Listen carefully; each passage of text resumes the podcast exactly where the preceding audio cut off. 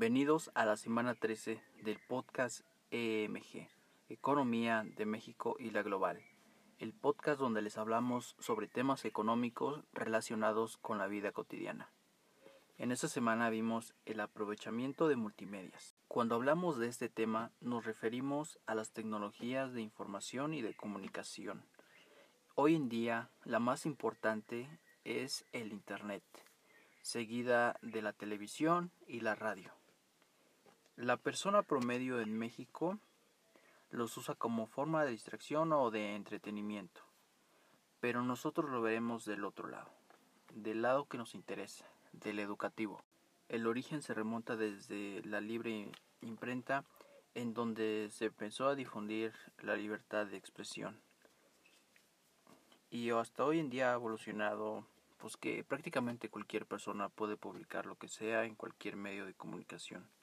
El, uso y la accesibilidad en México es muy fácil, pues un niño de, de cualquier edad, desde los 3 años, bueno, por así decirlo, puede acceder ya a una plataforma virtual, como es el caso de el YouTube, para poder ver cualquier cosa.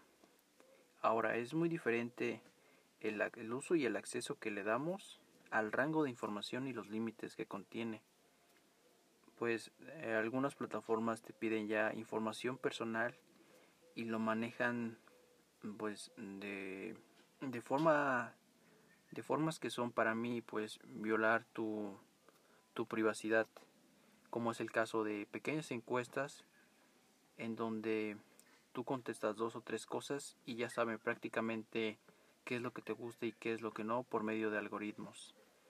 Para mí eso ya es muy es ya un límite, ya no es simplemente aprovechar las multimedias y el libre expresión, ya es una forma de acoso virtual.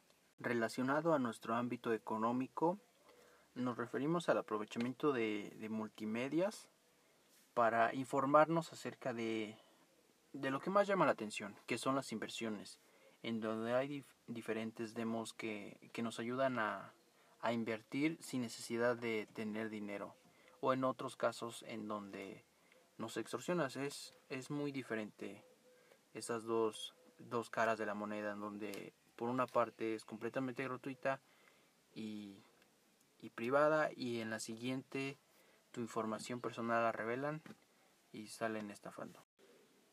Esto fue el repaso general de lo que vimos en EMG. Hasta aquí los dejo y nos vemos hasta la próxima semana.